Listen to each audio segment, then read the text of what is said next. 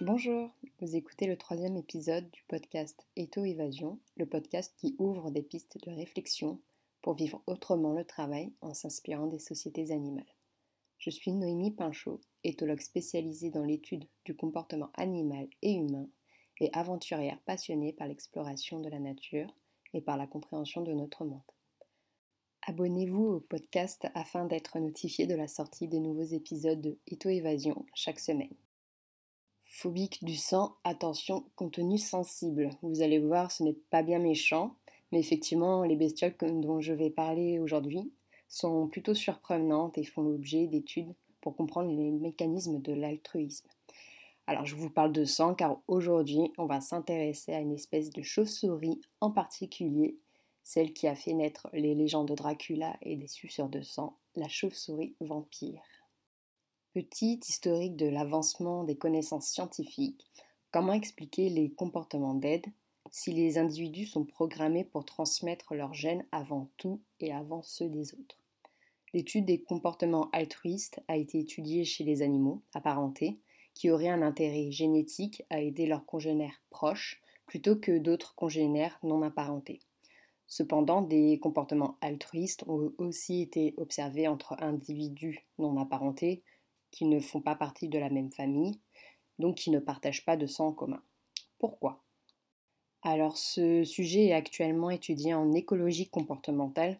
C'est une branche de la biologie qui s'intéresse à la prise de décision selon des facteurs internes et externes et qui étudie les stratégies comportementales mises en place par les animaux selon différents contextes. Afin de mieux comprendre les comportements dits altruistes entre congénères non apparentés, les chercheurs ont jeté leur dévolu sur la chauve-souris vampire. En effet, les chauves-souris vampires donnent du sang pour celles qui reviennent bredouilles de la chasse afin de leur permettre de survivre.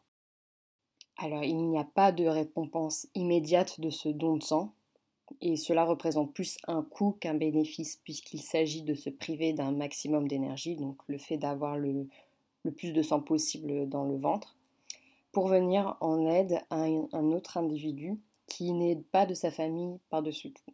Le don de sang chez les chauves-souris vampires a donc été qualifié comme altruisme pur. Mais avec les années, ce qui a été découvert, c'est que les chauves-souris qui avaient été préalablement aidées par une congénère non apparentée pouvaient leur venir en aide en retour si la situation s'inversait.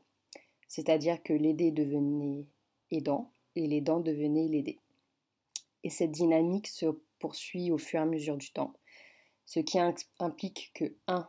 Les chauves-souris sont capables de reconnaître l'impact d'une action passée sur leur valeur de survie en associant ce bénéfice à l'aide d'une congénère en particulier, et de 2. de se projeter, de projeter une, une action dans un futur possible, car il y a un investissement à un moment particulier et une récompense différée puisqu'elle sera à son tour aidée par la chauve-souris qu'elle a secourue. Ces interactions privilégiées permettent d'investir un peu de comportement d'aide envers d'autres individus non, apparentés pour maximiser les chances d'être aidés si la situation est précaire. Cela pourrait expliquer pourquoi les chauves-souris vampires vont davantage aider leurs congénères, mais aussi vont aider d'autres individus au cas où. Si on prend du recul euh, sur cette histoire un peu glauque de don de sang entre vampires, ce qui ressort, c'est que l'aide apportée à quelqu'un représente une solution solide pour créer des alliances stables dans le temps. Cela peut paraître trivial dit comme ça, mais la nature nous montre ainsi que l'altruisme est un mécanisme fondamental qui permet de créer du lien et des alliances, et donc de, de constituer des groupes sociaux. Donc si vous souhaitez renforcer votre esprit d'équipe, n'hésitez pas à venir en aide à vos collaborateurs.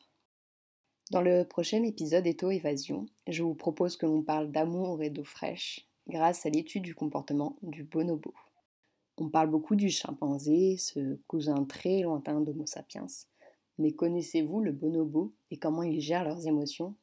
Alors vous allez un peu rougir, mais c'est encore une fois hyper enrichissant de comprendre comment d'autres espèces animales gèrent des situations qui leur sont propres mais pour autant qui représentent des problématiques que l'on peut avoir en commun. Si vous aimez les épisodes d'Eto Évasion, Je vous invite à vous abonner au podcast pour ne rater aucun épisode. Je vous invite aussi à partager ce podcast avec votre entourage ou avec vos collègues. Merci beaucoup pour votre écoute.